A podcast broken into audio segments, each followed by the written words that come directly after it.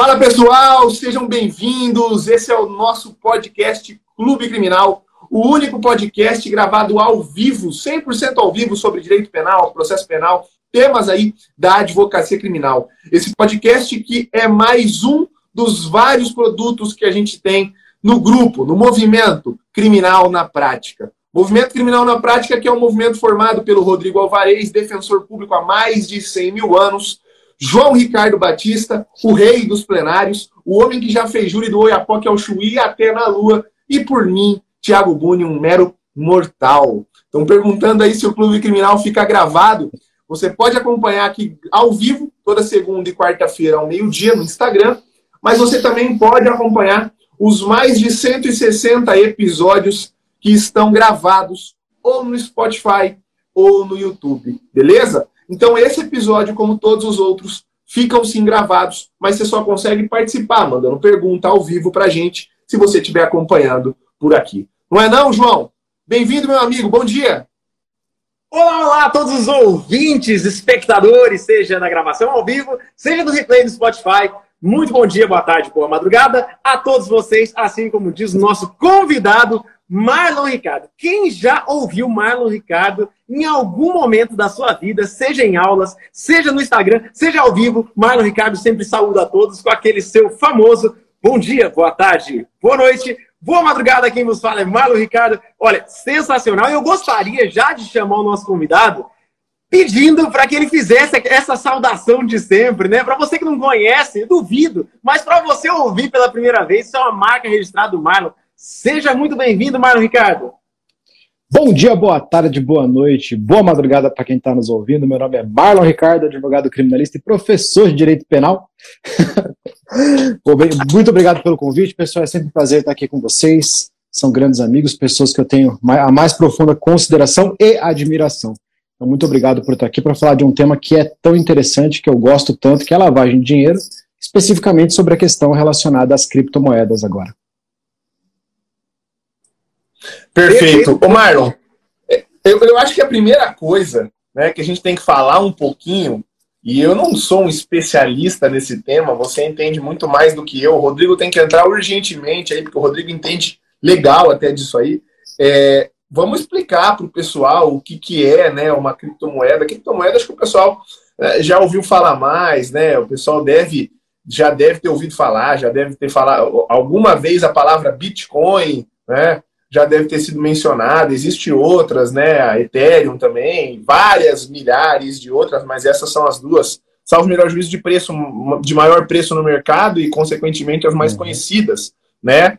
É, não é um podcast para falar de investimento, então você não vai encontrar aqui dicas de investimento em criptomoedas ou NFTs, mas explica aí para o pessoal basicamente o que, é uma criptomoeda e principalmente o que, que é um NFT, que eu acho que esse talvez seja uma nomenclatura mais nova aí para quem nos acompanha aqui. É bem, falando bem por cima, né, a criptomoeda é, nada mais é do que uma moeda virtual que foi criada há um tempo e foi dissipada aí pelos, pelos internautas, já tem aí cerca de uns 10 anos nós temos aí uma, uma boa dissipação e tem sido criadas diversas criptomoedas. A base da criptomoeda, como nós chamamos, é uma coisa chamada blockchain, que seria é, a substituição de um ente como banco ou como é, um governo que garante pelas negociações que eles são feitas. Então, tudo que é feito com, uma relação, com relação a criptomoedas, inclusive as NFTs, elas são gravadas dentro da blockchain. Então, a blockchain é um conjunto de arquivos e, e dados que estão ali ao acesso de todos, e todos que trabalham com a parte de criptomoedas têm acesso ao blockchain, participam da blockchain e ali ficam, fazendo com que a gente é o, o eu não lembro o nome desse cara, mas. Satoshi tem... Nakamoto, né? O, é, o, o é, suposto é criador do Bitcoin, Sim. o cara que criou o Bitcoin em 2009. Ninguém nem sabe se ele existe, se existe, não existe, se está vivo, se não está vivo. Né? Tem teorias e teorias. Vivo é o homem mais rico do mundo. E eu já ouvi programas de investimento falando que Satoshi Nakamoto não apareceria, porque se aparecesse seria preso, né? É, em, várias, em vários países, por várias autoridades e etc. Né? E, e, e o que, que, é o NFT, o Marlon? Porque a única coisa que eu já ouvi falar de NFT é isso aqui, ó. Vou até colocar a imagem, porque acho que quando eu colocar a imagem, o pessoal vai lembrar de o, o Apple, essa né? imagem aqui, ó. é. As, as figurinhas do, do Apple, do Neymar e companhia. NFT, pessoal, é você pegar alguma coisa digital, que pode ser, é, e normalmente é, uma imagem digital, e você gravar isso dentro da blockchain. Então você grava um contrato na blockchain, então você grava dados na blockchain, onde vão conter aquela imagem, por exemplo, vamos usar o exemplo da imagem que é mais comum, aquela imagem e cláusulas relacionadas àquela imagem. Por exemplo, eu posso criar uma imagem qualquer, uma, um print é. nosso aqui, que não vai valer Essa é bem coisa, famosa porque... também, né?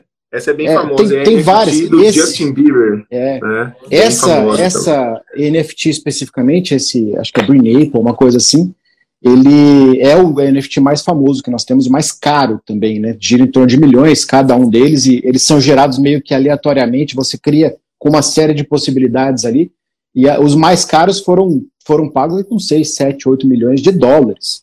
Então é uma coisa que é tá, tá, um pouco fora da casinha, mas o NFT especificamente, ele é um contrato que é colocado dentro da blockchain.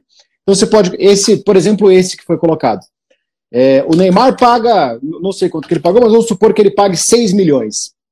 Quando ele pagou 6 milhões, uma porcentagem disso foi para o último dono, né? Eu não sei se foi direto da fonte ou não, mas se foi direto da fonte, ok. Mas supondo que o Neymar agora venda isso e venda por 10 milhões para alguém, é, é dele, ele pode vender ele vende para alguém por 10 milhões, uma porcentagem desses 10 milhões automaticamente vai para o primeiro proprietário.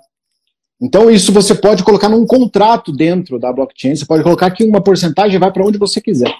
E isso fica, é, e o que nos liga em relação à questão da lavagem de dinheiro especificamente é justamente porque, a não ser que você queira, todos esses elementos, eles ficam anonimizados, ficam na sua carteira anônima, que pode ser uma carteira é, que apesar de ter uma numeração anônima, você a torne pública de alguma forma, como é a do Neymar, qualquer um pode entrar é, é, e saber todas as NFTs que o Neymar tem, aquelas que ele comprou, ou mesmo aquelas que ele ganhou, porque é logicamente que se, supondo que alguém deu uma NFT para o Neymar e ele goste e coloque como pública na carteira dele, automaticamente aquilo vai valorizar horrores, né? E aí as pessoas mandam muito gratuitas para o Neymar e para uma série de personalidades aí. Mas o ponto principal é: existe uma anonimização em relação às transações que são feitas em Bitcoin e na NFT. E é isso que gera a questão da utilização para lavagem de dinheiro e a falta de conhecimento em relação a essa anonimização é o que faz com que a cada dia mais nós tenhamos processos relacionados a isso com pessoas que caem muito fácil nesse ponto, porque acham que só pelo fato de ouvirem falar que Bitcoin e companhia, Bitcoin, Ethereum e outras é, criptomoedas são usadas para isso, o Bitcoin acaba sendo a menos volátil, então a que se usa com mais frequência, né? Mas as pessoas utilizam isso e utilizam isso de maneira, não vou dizer errada, porque estamos falando de um crime, né? Mas no, no contexto de lavagem de dinheiro, deixando rastros muito aparentes, o que faz com que eles sejam pegos. E nós temos que saber como lidar com essa situação. Né? É. Uma das principais promessas das criptomoedas, né, Marlon, é, seria a, aspas, proteção deste valor é, contra qualquer ingerência, contra qualquer tipo de bloqueio e etc. Né? É, isso é bem assim? É assim que funciona? Porque é isso que, num primeiro momento, chamaram a atenção de pessoas que de algum momento, de alguma forma, queriam ali é, ocultar, esconder o seu dinheiro, como é inerente à lavagem de dinheiro na maioria dos casos. Né? Isso funciona mais ou menos assim? Isso ocorre dessa forma? O que você pode dizer aí para gente? Tá, primeiro a gente tem que separar a questão da moeda do armazenamento dessa moeda. Né? A moeda, você vai lá e compra, eu compro um Bitcoin do Thiago hoje, é, isso vai cair dentro da minha carteira na blockchain, e eu vou ter, eu posso ter essa carteira com as minhas senhas de maneira digital. Então eu tenho, por exemplo, uma carteira que não fica aqui, ela fica no cofre. Mas eu tenho uma carteira que é um pendrive grande, né? Que tu paga é uma grana porque ele, ele, ele, ele é a criptografia da tua senha ali para você poder ter acesso àquele Bitcoin. Ele é meu. Se eu colocar as minhas senhas ali, em qualquer momento eu consigo acessá-lo. Onde eu vou guardar essas senhas é uma outra coisa. Então, ele fica guardado nessa carteirinha e tem uma coisa chamada exchange. que é como se fosse uma bolsa de valores de bitcoins e companhias. Tem várias no, no, no mundo todo, tem no Brasil, tem outras. E aí você pode pegar aquele bitcoin que te pertence, que está na tua posse, colocar para aquela exchange, guardar para você e ali você negociar. Então, por que, que eu estou separando essas duas coisas? Porque o meu bitcoin ninguém pode mexer. Ninguém nem, em tese, sabe que aquele bitcoin que está guardado comigo é meu. Se você não tiver deixado rastros para o rastreio de qual é a sua carteira, ninguém faz a menor ideia do que aquela carteira com o número XYZ pertence ao Marlon. Então não tem como bloquear. Agora, quando eu faço um cadastro numa exchange, eu estou colocando meu cartão de crédito, estou colocando meu nome, estou colocando um monte de informações minhas ali, e aí passa a ser possível um bloqueio. Não é fácil, até porque a maioria das exchanges são internacionais, então teria que ter um, um, uma cooperação de mercados aí, e não é uma coisa muito tranquila, porque a partir do momento que se perder a confiabilidade desse, dessa anonimização da moeda, automaticamente a moeda perde valor, porque é uma das coisas que fazem ela ter valor, né? Então são coisas diferentes. A pessoa, normalmente, o caminho mais fácil de entrada é tu criar uma conta numa exchange e fazer uma compra. Aí tu compra o Bitcoin e deixa lá. Deixa na sua carteira. O Bitcoin, pessoal, vale uma grana violenta. Eu não sei quanto está valendo hoje, mas sei lá, estava tá, valendo 300, 400 mil reais há pouco tempo atrás. Está na faixa de 47, 48 mil dólares um Bitcoin. Só que tem é, as frações de Bitcoin, que são os satoshis, né? Os satoshis são como se fossem os centavos de Bitcoin. Tu pode comprar o Bitcoin fracionado. Então você não precisa ter 47 mil dólares para poder entrar numa operação como essa. Você pode entrar com 5 pilas, você pode entrar com 10 pilas, porque vai gerar um número 0,000000 é, é, de bitcoins. E quando você deixa esse Bitcoin na sua exchange, ele não está na sua posse. Ele está na posse da exchange. Ele não está na sua carteira. E aí, se por acaso um governo consegue um acesso àquela exchange, por exemplo, o mercado Bitcoin que é brasileiro, que é uma exchange, consegue o acesso àquela exchange, que vai ter um CNPJ, que vai ter tudo, que vai ter um monte de coisas relacionadas a você e dados relacionados a você, ela pode tranquilamente fazer um bloqueio. Então a maioria das pessoas compra o Bitcoin, compra a, a criptomoeda e deixa na exchange, achando que lá está seguro. Mas nós tivemos N casos, inclusive, de exchanges que simplesmente fecharam as portas é, e levaram tudo de Bitcoin que, que ali existia. Então tem golpes e golpes em relação a isso. Mas o principal ponto é, é muito difícil de se chegar se a pessoa estiver fazendo com cuidado. Porque, como eu disse, ninguém vai saber qual é a carteira do Marlon. Mas, por exemplo, quando a gente tem golpes e golpes que estão acontecendo com frequência e que utilizam o Bitcoin como meio de pagamento, seja de um sequestro, seja de um sequestro de dados ou coisa do tipo. A pessoa vai lá e paga em Bitcoin. Quando ela paga em Bitcoin, ela vai ter que transferir isso para uma carteira. E você fazer a transferência para uma carteira tem um custo. Tá? Então você transfere para uma carteira, automaticamente todo mundo da blockchain consegue ver qualquer movimento que for feito daquela carteira. Então, esse é o rastro principal. Transfere para uma carteira, a blockchain inteira, qualquer pessoa que tem acesso à blockchain consegue ver. Ah, isso, aquele, aquele resgate foi pago na carteira XYZ. Se a carteira XYZ transferir para ABC, toda a blockchain sabe.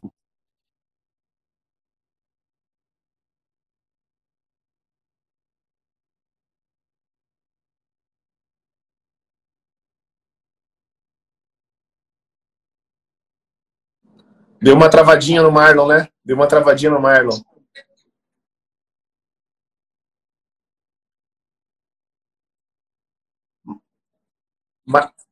Marlon, você deu uma travadinha, meu amigo. Também. Deixa eu tirar o. Oi, oi, oi, oi. Tá travado, Marlon. Do... Acho que você vai ter que sair e entrar de novo. Porque tá, tá rodando assim, ó, tá carregando a tua imagem. Voltei, eu tirei do Wi-Fi. Tua imagem está carregada.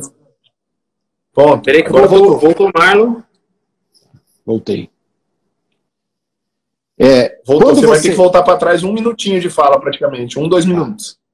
Quando você, quando você tem uma carteira, qualquer pessoa dentro da blockchain consegue ter acesso a saber que, que existe aquela carteira e quanto tem dentro daquela carteira.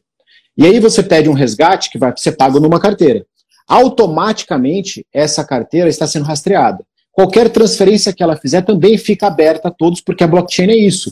A forma, inclusive, a grande segurança que tem na blockchain é que é, é, é praticamente impossível, acho que nada é impossível, mas é praticamente impossível que alguém fraude a blockchain. Por quê?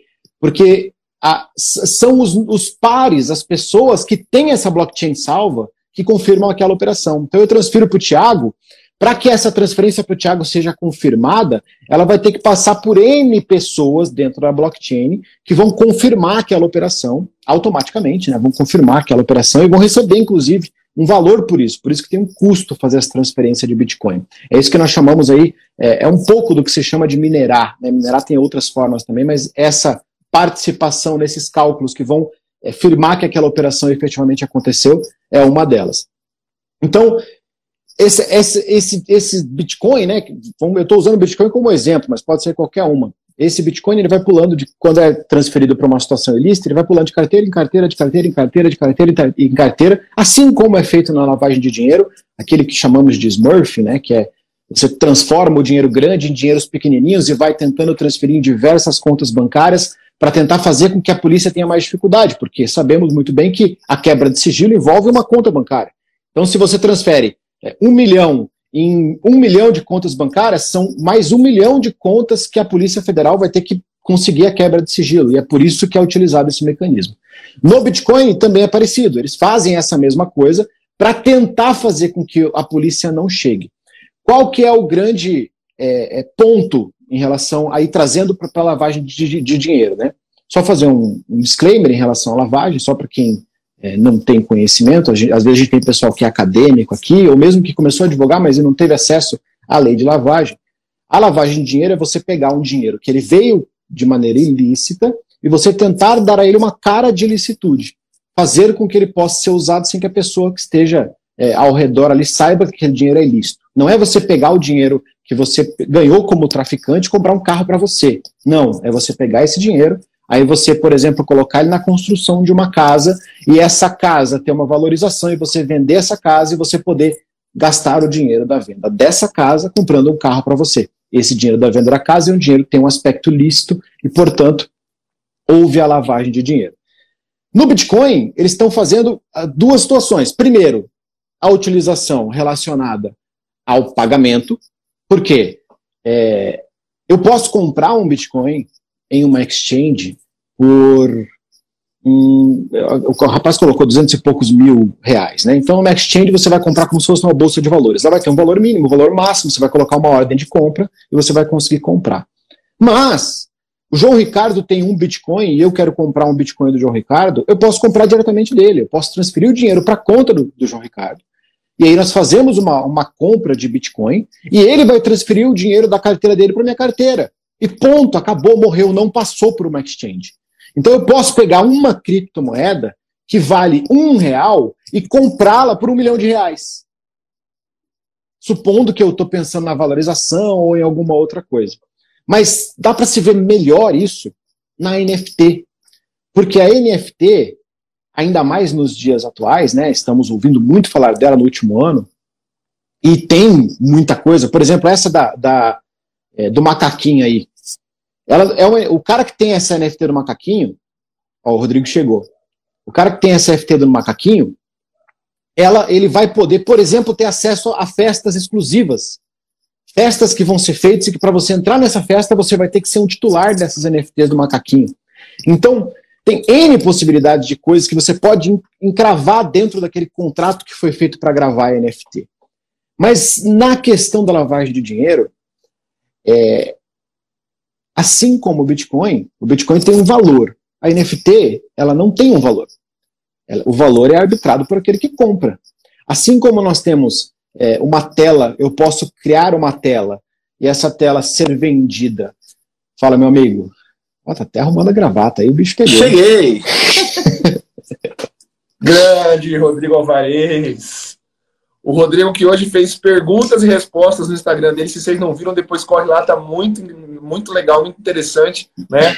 Dos casos de audiência de custódia que ele teve hoje, né? Liberdade revogação, liberdade revogação. Errei só três, viu, Rodrigo? Errei só Errei. três. Errei, Errei só todos. três ali.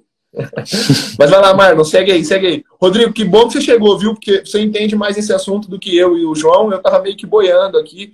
Fiz umas perguntas pro Marlon, porque estudei antes para para fazer essas perguntas aí. Mas quero dar um pitaco aqui depois que o Marlon acabar isso aí, sobre uma questão que eu tenho receio em relação a bitcoins e acusação de lavagem de dinheiro. Segue aí, Marlon.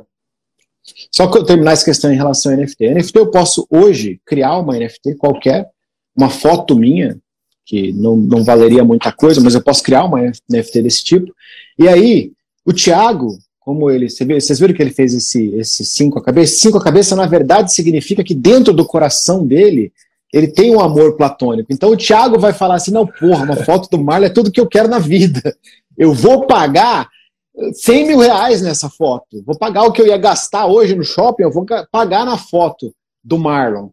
E aí o Marlon, que saiu do zero, ele passou a ter 100 mil reais com a venda de um bem, de um item, e esse 100 mil reais é lícito.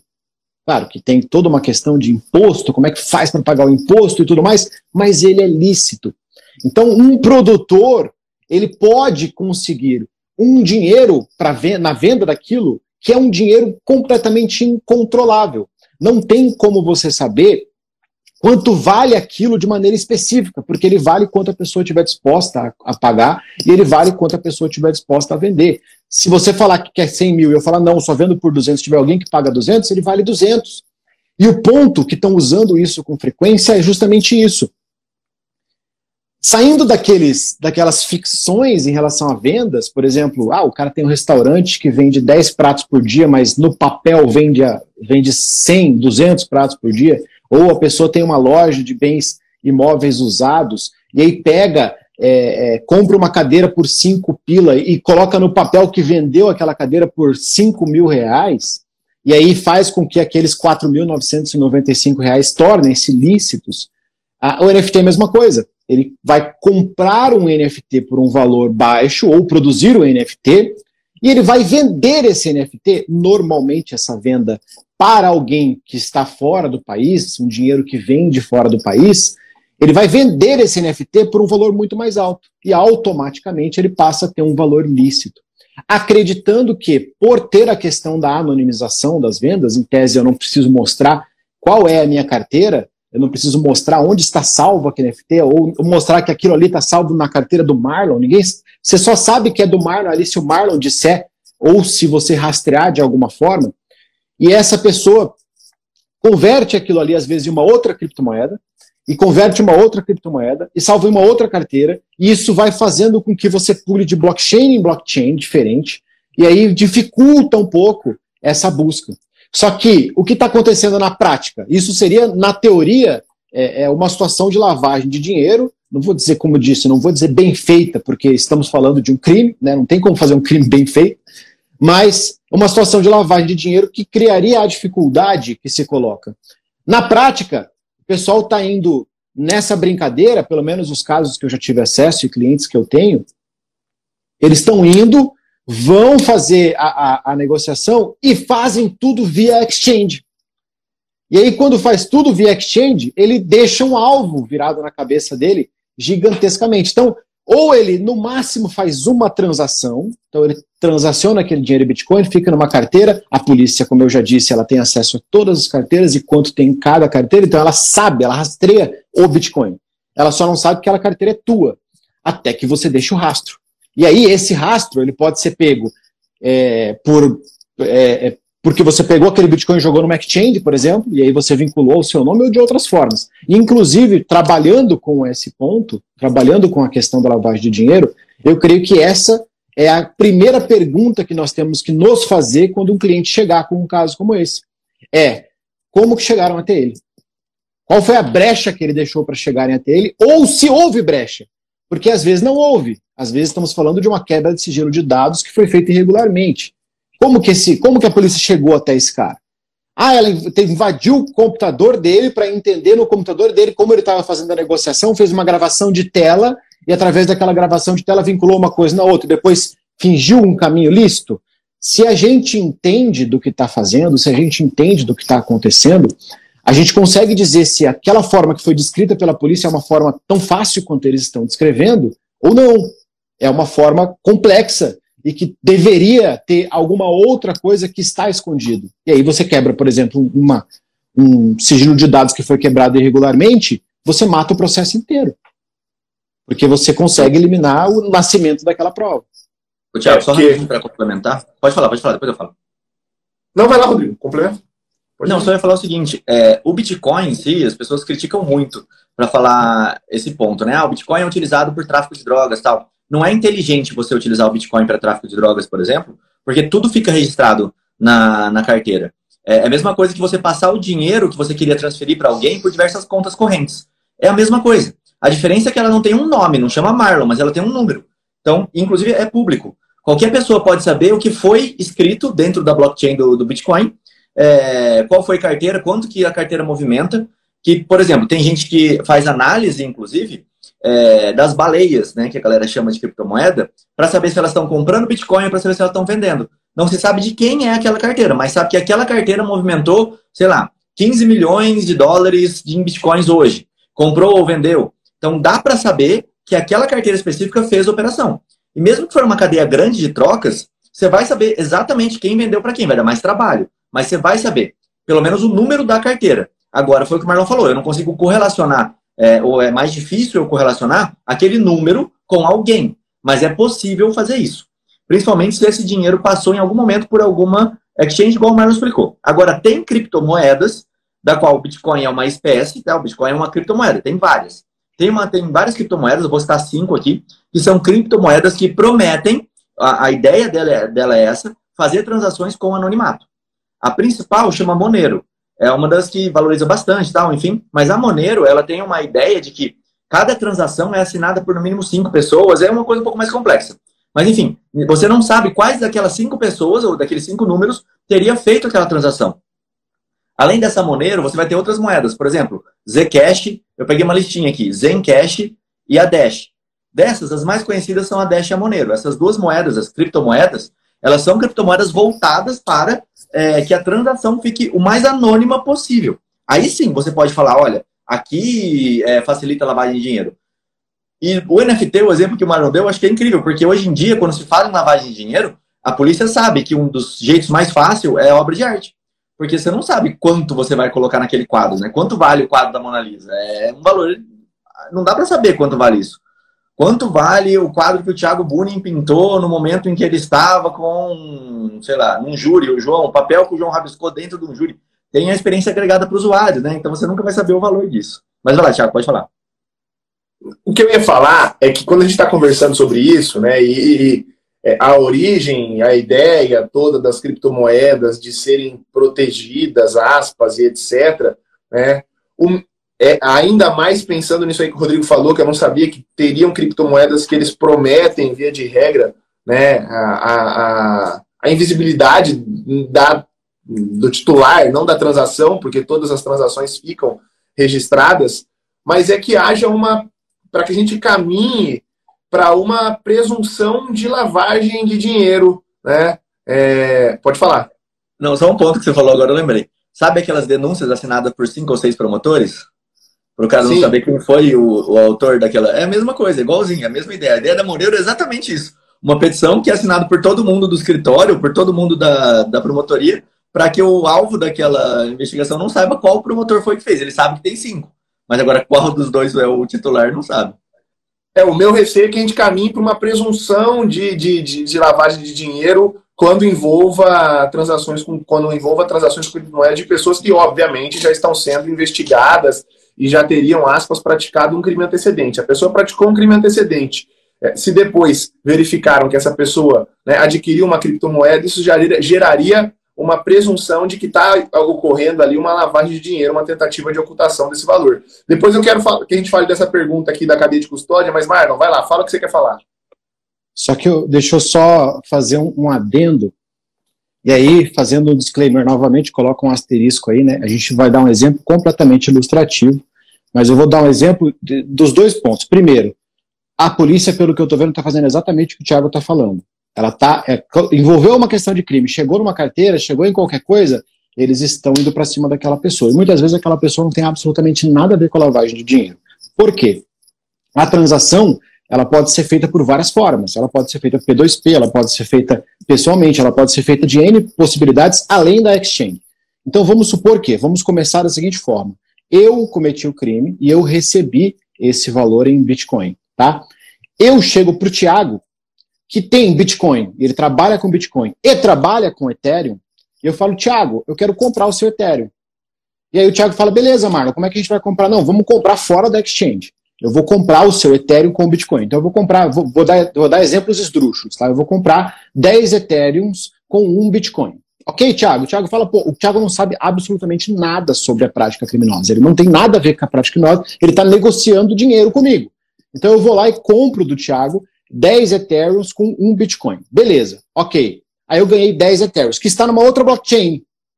Então já não está sujeito àquele rastreio inicial da polícia. A polícia sabe que o Marlon recebeu na minha carteira não sabendo que é o Marlon, claro, mas sabe que a minha carteira recebeu o dinheiro do crime e esse dinheiro do crime foi destinado à carteira do Thiago e lá ficou. E aí, esse esse Ethereum que eu peguei, que eu peguei do Thiago, eu chego pro João Ricardo e falo, João, putz, você tem Dash, né, cara? Quero comprar suas Dashes. Aí você fala, não, beleza, vou, coloca um preço, mas eu vou pagar em Ethereum, tudo bem? Você fala, beleza. Aí eu compro as Dashes do João Ricardo com Ethereum. E aí, beleza, mais um passo a, a, o Ethereum que o Thiago passou para mim agora está com o João, o Bitcoin que eu peguei está com o Thiago, e eu tenho Dash, que está em outra blockchain. Então a polícia, se ela chegar no Thiago, o Thiago fala: não, não, eu troquei, eu dei é, Ethereum para essa carteira aqui. A polícia vai chegar até a minha carteira e vai olhar na carteira e vai descobrir que esse Ethereum foi transferido para a carteira do João. Já coloquei um ponto a mais. A polícia vai chegar no João, e aí vai ter, ele vai falar que ele trocou o Dash com alguém. E eu na verdade, cheguei no Rodrigo e falei, cara, essa, essa Monero que você tem é uma moeda legal, eu vou trocar. Você aceita pagamento em Dash? Ele vai receber o pagamento em Dash, vai me passar pagamento em Monero. E assim, eu já caminhei por quatro blockchains e fiz com que a polícia tenha que buscar as quatro blockchains. O que, que tem acontecido no momento em que o Thiago, daqui a cinco anos, porque ele está trabalhando com Bitcoin, ele é investidor, ele não está mexendo com absolutamente nada. Ele não está nem querendo ficar aquele Bitcoin para ele. Ele quer que aquilo gire, que aquilo vai lá e, e valorize com o tempo. No momento que o Thiago pegar esse Bitcoin daqui a cinco anos e ele jogar esse Bitcoin, que foi fruto do crime que eu cometi, em uma exchange, descobrirem que é o Thiago, aí a polícia vai chegar nele. E aí que vai começar esse segundo rastreio. Por quê? A polícia vai chegar nele e vai descobrir que ele transformou Ethereum, Ethereum veio para o Marlon e o Marlon passou isso para a carteira do João Ricardo. Só que o João Ricardo também é um cara que não está fazendo é, é, absolutamente nada. Ele está segurando aqueles, aqueles Ethereums dele e vai ficar com aquele Ethereum para sempre. A polícia nunca vai chegar atrás do cara. E se por acaso, isso eu estou falando por um caminho lícito, tá? Por um caminho direto através do rastreio da moeda, que é normalmente o maior meio de investigação quando a gente fala de lavagem de dinheiro. É encontre o dinheiro, busque os rastros que o dinheiro deixa. Então, nesse rastro que o dinheiro deixa, vai chegar no João Ricardo e o João Ricardo não vai vender nunca aquele, aquele Ethereum, vai vender daqui a 100 anos, sei lá, vai deixar para os netos dele, para quando os netos forem é, é, é, ter qualquer tipo de situação, a polícia nunca vai chegar. O único meio que a polícia tem de chegar até mim é se por acaso eu deixei algum outro rastro na prática criminosa, ou se por acaso eu é, é, fui rastreado irregularmente e a polícia descobriu que eu tinha essa transferência. A quantidade de transações que a gente tem rodando em relação. Isso é, é, é tá toda hora, tá tendo uma grande quantidade. Quem é entusiasta, eu gosto um pouco, tenho é, é, um pouco de dinheiro investido nessas coisas ainda, mas é um negócio, é uma coisa de louco. Se você for parar para analisar de maneira específica, é uma coisa de louco. Só que tem esses mecanismos que fez com que, por exemplo, nesse exemplo, andasse por quatro carteiras, e se, e se o João vendesse, colocasse no exchange, aí eles iam descobrir que o João pagou em Dash, o Dash foi transferido para minha carteira, que não, não confundam uma coisa. Não achem que é, eu tenho uma carteira 1 e essa carteira 1 primeiro recebeu Bitcoin, depois recebeu é, Ethereum e depois recebeu Dash, depois recebeu Monero. Não, eu tenho uma carteira para cada coisa dessas. E tendo uma carteira para cada coisa dessas, dificulta muito o trabalho da polícia. E o que eu, tô, eu estou percebendo que estão fazendo agora é, no momento em que esse dinheiro chegou na carteira do Tiago, eles ficam de olho no Tiago. Se o Tiago movimentar esse dinheiro e deixar de ter a anonimização e descobrirem que o dinheiro está com o Tiago, eles vão presumir que o Tiago faz parte da lavagem de dinheiro e vão atrás do Tiago com tudo. E aí ferrou. E aí é o que nós estamos tendo problemas e que nós temos que estar preparados para essa situação, até mesmo para defesa. Porque aí nós temos. Você foi contratado pelo Thiago para te defender. Cara, tu tem que provar que o Thiago, na verdade, é só um negociador, que ele fez uma, uma, uma conversa com alguém que ele nem sabe quem é. O Thiago vai ter que é, é, espontaneamente entregar quais transações ele fez para compra daquela moeda, para qual carteira que foi feita e tudo mais, para tentar protegê-lo de uma lavagem de dinheiro da qual ele não faz parte, mas ele foi envolvido indiretamente. Ô, Thiago, aí perguntaram sobre a cadeia de custódia, né? Eu estava abrindo aqui, tem vários sites. Tem um que chama, é, aquele que eu estava olhando aqui, Wallet Explorer, um monte assim. Aquilo que eu mostrei rapidinho enquanto o Marlon falava são as transações reais que estavam acontecendo. É, aí eu peguei uma delas, pincei uma delas lá no meio, ó, é uma carteira específica que fez no dia 23 do 2 aqui. Eu abri uma carteira específica, né? Aquela transação, na verdade, não, não confirmou. Mas essa daqui, no dia 23 do 2, a tantas horas, ó, essa pessoa aqui, ela recebeu 5 mil, é, 5 bitcoins aqui, nessa carteira. O balanço dessa carteira é 5 bitcoins. Ela colocou. A transação foi essa. Então eu consigo, através de uma carteira, o número de uma carteira, ter exatamente qual foi a quantidade que transferiu, de onde ela veio. O Bitcoin ele tem todo esse, esse histórico. Então a cadeia de custódia das transações, ah, eu quero me garantir e mostrar que eu fiz uma transação lícita, ou mostrar que meu cliente fez uma transação lícita. Ele transacionou Bitcoin, mas a transação foi lícita. Isso, a cadeia de custódia, ela é perfeita. Tanto que é, você só vai ter que provar que aquele número pertence àquela pessoa. Mas a cadeia de custódia ela é tão boa que vários sites hoje em dia, como é o exemplo do Verifact e tudo mais, eles fazem a cadeia de custódia da prova digital que você está produzindo. Exemplo, eu quero mostrar que naquele dia específico eu acessei o Instagram do Thiago e lá tinha uma postagem que me ofendia. Eu entro nesse site, Verifact, eu pago lá uma quantia para eles, eles filmam essa, essa minha navegação pelo Instagram do Thiago, e eles certificam na blockchain que no dia tal, às tantas horas, é como se eles tivessem escrito na pedra, essa é a ideia, é, que naquele dia, tantas horas, eu acessei o Instagram do Thiago e lá continham aquelas informações, inclusive aquela foto que me ofende, ou aquela manifestação dele que me ofende. É assim que funciona o Verifact. Então, na verdade, a blockchain ela serve também para que você valide informações, para que você crie uma cadeia de custódia lá e possa certificar que, pelo menos, naquele dia, aquela hora, com o IP tal de computador, com tal site, aquela informação existia numa mídia digital e isso é verificado por esse site escrito na blockchain. E aí você pode apresentar para a autoridade, por exemplo, é, de uma maneira mais segura, ou então em juízo como uma prova, que você fez aquela transação. Isso é utilizado em blockchain, a mesma ideia da criptomoeda. Uma das coisas que pega é, e podem estar levando a essa presunção e etc., o Rodrigo e Marlon, que a gente falou aqui, é, por exemplo, pegando esse exemplo dessa carteira que o, que o Rodrigo mencionou aí. A pessoa no dia tal, lá no dia 23 de fevereiro, adquiriu 5 bitcoins. Isso dá um valor aproximadamente de um milhão e meio. Né? É, uma transferência dessa de um milhão e meio seria um valor que, por exemplo, pelas normas do GAF, né, é, pelas normas de Bacen e etc., isso geraria um registro para fins de justificação da origem desse valor. E em sendo compra de bitcoins, isso fica registrado, mas não é comunicado a nenhuma autoridade nacional do nosso país, salvo o melhor juízo. Então, essa é uma questão é, bem interessante para se discutir acerca disso. Agora, quanto à cadeia de custódia da prova, hoje em dia eu vejo a possibilidade de chegarem a uma aquisição, a um recebimento, a uma venda de bitcoins através de duas formas: ou quebra de sigilo bancário, se a pessoa transferiu para ela, se a pessoa da conta dela mesma adquiriu bitcoins, mandou transferir o dinheiro para alguma, para alguma blockchain, para alguma, para alguma exchange, desculpa, né? É, ou para alguma. Hoje em dia a gente tem algumas que são como se fosse um sistema de marketplace, né? É, para você adquirir, que é a Biscoint, por exemplo, do Primo Rico lá, do Thiago Nigro. É, ou se alguma outra pessoa que está sendo investigada fez essa transferência. Eu pego através da quebra de sigilo bancário, ou da quebra de sigilo telemático dessa pessoa, né? Porque ela recebeu alguma informação ali no telefone celular dela, no e-mail dela, etc, etc, etc. E aí eu tenho que ver se essa quebra de sigilo bancário, se essa quebra de sigilo telemático foi, é, é, é foi lícita ou não, se está preservado toda a cadeia de custódia desta prova. Eu não estou falando da operação financeira, eu estou falando da prova em si. A gente tem uma, outras duas ou três perguntas aqui, eu vou lançar aqui enquanto vocês comentam alguma outra coisa aí.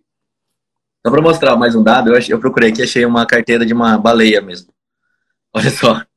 Baleia que se chama das pessoas que têm muito Bitcoin. Olha o saldo dela, o balanço atual. Não sei se vai dar para ver. 123.428 Bitcoins nessa carteira aqui. Mamma mia. é público, qualquer um pode acessar e olhar. Ó, isso daí provavelmente é comprou... é uma exchange, né? Isso aí deve ser uma exchange. Deve ser. Não dá para saber, né? Quem é, mas dá para saber todo o histórico, ó. Quando ah, comprou, quando vendeu, quando tirou, quando colocou. E assim vai. Tem, uma, tem tá. uma lenda que no começo do Bitcoin, quando não valia nada, o cara comprou pizza com Bitcoin. Ele pagou centenas Sim. ou milhares de Bitcoins numa pizza. 10 Bitcoins. É, 10 Bitcoins? É. Então, eu, eu penso um cara que hoje, se ele tivesse acesso, parece que não tem mais, hoje a esses 10 Bitcoins, o cara tinha um milhão é. no bolso. A ideia é que estava um dólar naquela época, né? Então ele Ô, é. Marlon, Thiago, responde essa questão... pergunta do Ramon aí, ó. Existe algum tipo de precaução ao receber honorários em criptomoeda? Posso começar depois o Marlon termina? Porque tem a ver com o que eu vou falar. Rapidinho. A gente tem que entender que o Bitcoin ele não é uma moeda para o Brasil. Ele não é considerado assim. Não sei se o Marlon já falou disso ou não. Se falou, vocês me avisam. Mas o Bitcoin ele não é uma moeda. O Estado não reconhece o Bitcoin como uma, uma, uma, é, moeda mesmo, né? Uma currency, sei lá. Enfim. Então, quando você faz transações entre essas moedas, ele não é reconhecido como uma transferência de dinheiro de uma pessoa para outra.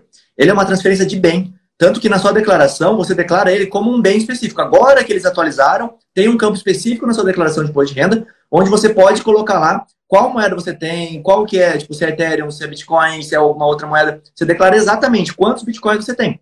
Isso é considerado como se fosse um imóvel mesmo, né? Um quadro, sei lá. Tanto que, quando você vai comprar e vender como lucro, e o lucro só vai ser aferido quando você fizer essa, essa transferência da moeda em dinheiro, tem duas correntes sobre isso, tá? No direito tributário. Mas, enfim, vamos supor que nem o, o deu de exemplo. Eu troquei Bitcoin por Ethereum. Se eu troquei um pelo outro, numa quantidade, tipo, troquei isso por isso, é como se eu tivesse feito um escampo de dois carros na orelha, vamos dizer assim. Não voltou o dinheiro para mim. Eu não recebi nenhum dinheiro físico. Troquei Bitcoin por Ethereum. Então, em tese, nessa transação, não deveria seguir nenhum tipo de imposto, porque eu troquei um bem por outro bem. É, o que incide o imposto é, na hora que eu transformar esse Ethereum em dinheiro, em moeda, em real, aí sim eu vou ter que apurar quanto eu paguei no meu Bitcoin, quanto que esse Ethereum valia para mim e quanto eu vendi ele depois. Porque aí vai incidir o, em cima de 30% ou 35%, eu não lembro.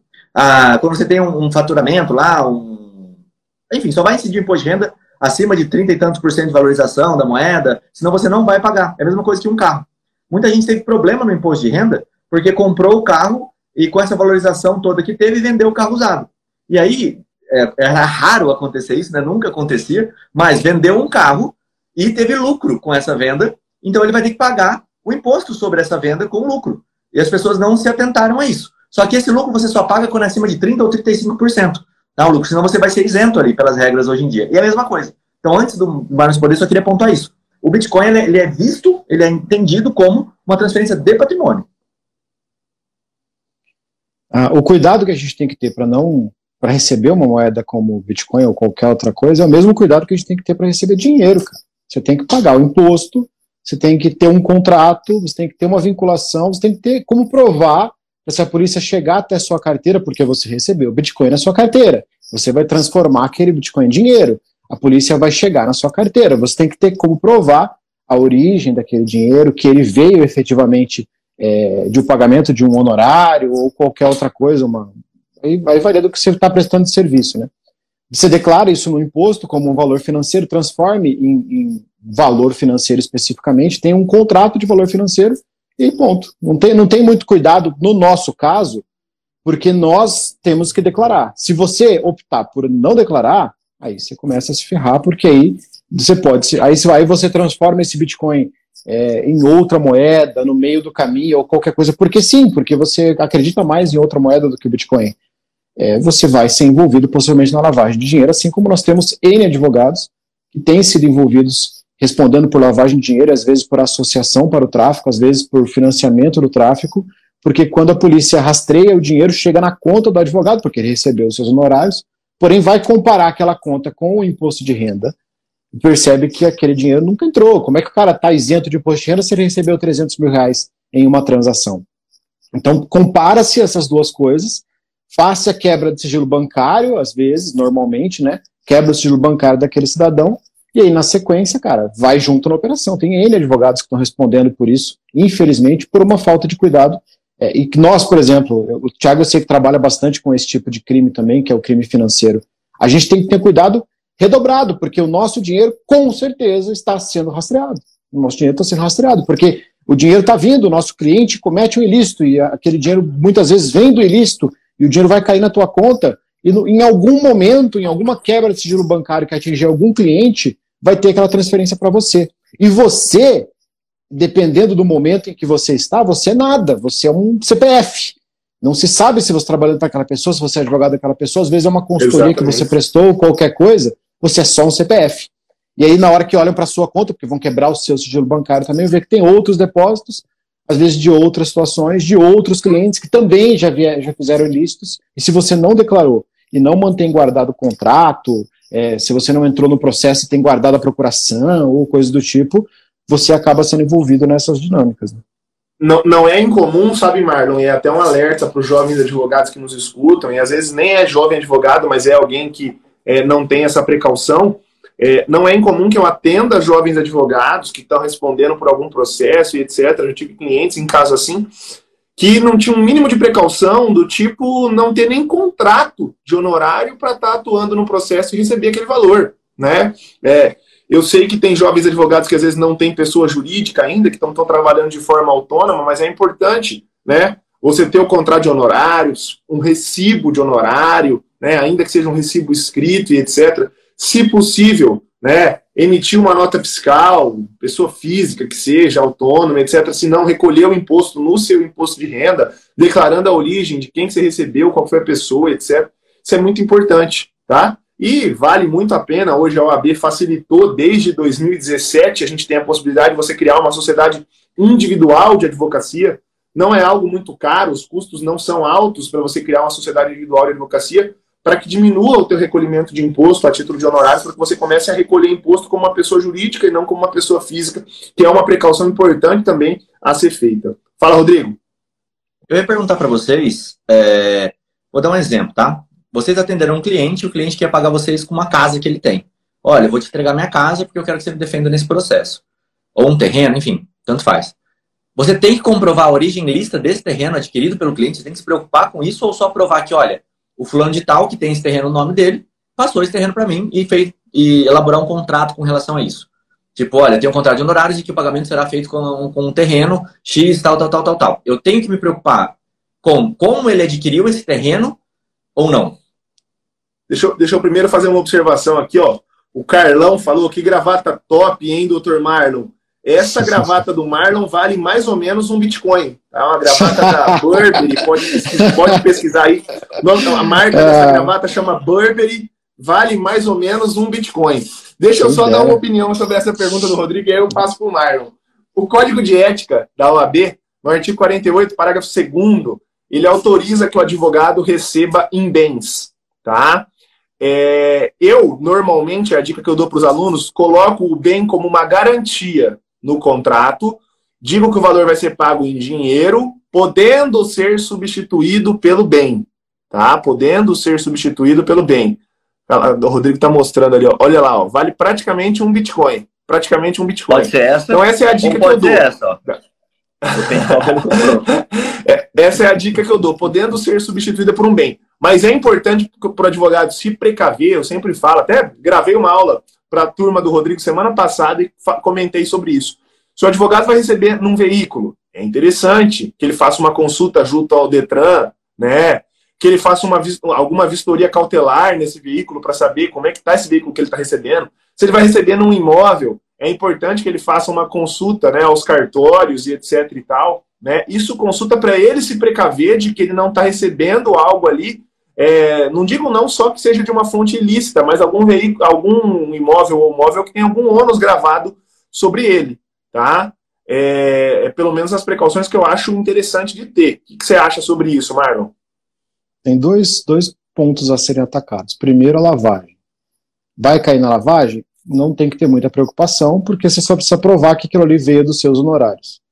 Porém, você recolheu é, imposto, que você tem é, contrato, sim, tá bonitinho. Certo. Mas é, não podemos esquecer da regra do direito penal. Tudo aquilo que é obtido de maneira de, proveniente de, de, do ilícito é perdido. Então, nada impede, de uma forma geral, que o dinheiro que o advogado ganhou ou que o bem que o advogado ganhou seja bloqueado pela justiça naquele retorno. Né? Então, vai lá, foi ilícito, e aí bloqueia o bem, bloqueia a venda, bloqueia, desfaz a venda que foi feita e você que se vire para receber aquele, aquele honorário em pecúnia. Então, o ideal é que você tenha sim um cuidado com aquele bem para você verificar se ele se ele veio de origem lícita, se tem como provar isso, se tem papel em relação a isso, os cuidados que você tem que tomar, não pensando na lavagem, porque a lavagem, nós tendo, tendo o contrato prestando o serviço e não sendo uma, uma situação de lavagem, né, porque infelizmente tem advogados que contribuem para esse aspecto, mas não sendo lavagem, se você tiver o contrato bonitinho, prestou o serviço, tá tranquilo. Porém, para você não ter risco de perder esse bem, se você for ficar com ele, de você perder esse bem, é bom você tomar cuidado. Show. A lavagem só constitui, Rodrigo, a lavagem só constituiria nesse caso se eventualmente eles verificarem que é, esse, é, é, essa casa, esse imóvel, por exemplo, você deu o exemplo de uma casa, esse imóvel, por exemplo, que foi usado a título de pagamento de honorários para o advogado, é, ele foi transferido para o advogado, mas continua verdadeiramente, de fato, sendo do cliente, né? Aí constituiria, sim, uma lavagem de dinheiro. Show. Então, aí nesse caso, acho que o Bitcoin seria a mesma coisa, né? Ou, ou qualquer outra criptomoeda. É, a ideia é que você pode receber, tranquilo, só que se isso vier de uma origem lícita lá para trás, é, você pode acabar perdendo isso, o Estado pode acabar tomando você como se tomasse um bem, né? É, o, o, grande problema, a grande questão da criptomoeda é a seguinte: se você não tem a chave dessa criptomoeda, a chave da carteira onde ela está, é, você não tem o número daquela criptomoeda, não tem como você pegar essa criptomoeda. Então é praticamente impossível o Estado determinar. Ele vai falar assim: não, me dá o número da chave. Se a pessoa falar, eu esqueci, não tem como, porque é, vai perder, não existe, vai ficar gravado, vai ficar guardado lá e tem o que fazer, não tem como. Essa é a questão, essa é a grande questão. Se você não souber os números, vai ficar guardado. Agora, quando você está dentro de uma exchange, de uma corretora que você fica trocando, você não tem a posse daquelas criptomoedas. É diferente. Dentro da exchange, provavelmente essa criptomoeda ela nunca saiu da mesma carteira. Ela está dentro da carteira da, da exchange e ela não vai ser movimentada de uma carteira para outra. Simplesmente você vai ficar trocando informações dentro daquela é, corretora. Quando você pedir para tirar da corretora e colocar na sua carteira virtual, aí sim a corretora vai fazer uma transferência da carteira dela para a sua. A exemplo dessa que eu mostrei, eu fiz a conta aqui, dá 28 bilhões de reais, só naquela carteira ali. É, então, por exemplo, deve ser de uma exchange ou de alguma coisa muito grande, algum fundo, talvez do, do El Salvador lá, que hoje aceita Bitcoin, tem uma carteira de Bitcoins do país, é, somente nesse momento que, ela, que, que o Bitcoin passa a ser seu. O que, que isso significa? Que se falir a corretora, foi seus Bitcoins juntos. Se o cara virar para você amanhã e falar, cara, não tenho como devolver seu Bitcoin, você não vai ter ele, porque ele não é seu. Ele não está dentro de uma carteira sua com uma chave privada sua. É essa que vai ser a dificuldade para a justiça. Ela pode bloquear uma carteira de Bitcoin? Pode, mas ela não consegue acessar. Não tem uma instituição que você possa falar, me dê a chave privada. Não tem como. Perder, perdeu, amigo. Não, não tem o que fazer. Tem até o caso de um cara lá em Londres, que acho que ele perdeu, não sei, 300, 400 Bitcoins dentro de um computador, que foi sem querer jogado no lixo. E ele quer fazer uma operação num, num lixão específico lá em Londres para poder recuperar esse computador. E ele falou, eu pago, só que aí eh, o município não quer deixar. E o que acontece? Dá para recuperar de alguma forma? Não dá. Tá lá no lixão, tá jogado no lixo. Já era. Por isso que o, a exchange é o, é o ponto fraco desse negócio, porque se você está trabalhando com uma exchange brasileira, com o mercado Bitcoin, por exemplo, que é uma exchange brasileira, ele tem que obedecer às normas judiciais brasileiras. Se o juiz mandar a exchange bloquear todo o dinheiro que você tem lá, ela vai ter que bloquear todo o dinheiro que você tem lá. Exato. Deixa eu mostrar só uma informação. Ó. Britânico vasculha lixões há oito anos para recuperar 2 bilhões de reais em Bitcoin. Já era, amigo. Tá não tem como. Então, essa que acho que é a grande dificuldade, tá? Quando você. O que a gente pode resumir aqui é que os cuidados que você tem que ter quando você atua nessa área é, com criptomoedas, ou se você tem um cliente que está respondendo com isso, é, você conseguir certificar as origens, né? O caminho desse dinheiro, de onde ele veio, como que ele chegou, fazer contrato de tudo, para que você não se envolva no delito. Pode aceitar Bitcoin sem problema nenhum, desde que tenha um contrato bonitinho. Acho que é isso aí, né? Com certeza. É isso aí. Beleza, pessoal? Chegamos aqui a uma hora de podcast Clube Criminal. Rodrigo apareceu, o João estava aí também. Marlon Ricardo, o criminalista aqui, nossa cadeira cativa no podcast Clube Criminal. Voltamos agora quarta-feira, no mesmo horário, meio-dia, recebendo todos vocês. Agradeço a presença de todos. Lembro que esse episódio vai ficar gravado como todos os outros, está lá no YouTube, está lá no Spotify, você pode acompanhar por qualquer plataforma. Eu espero você na quarta-feira, ao meio-dia.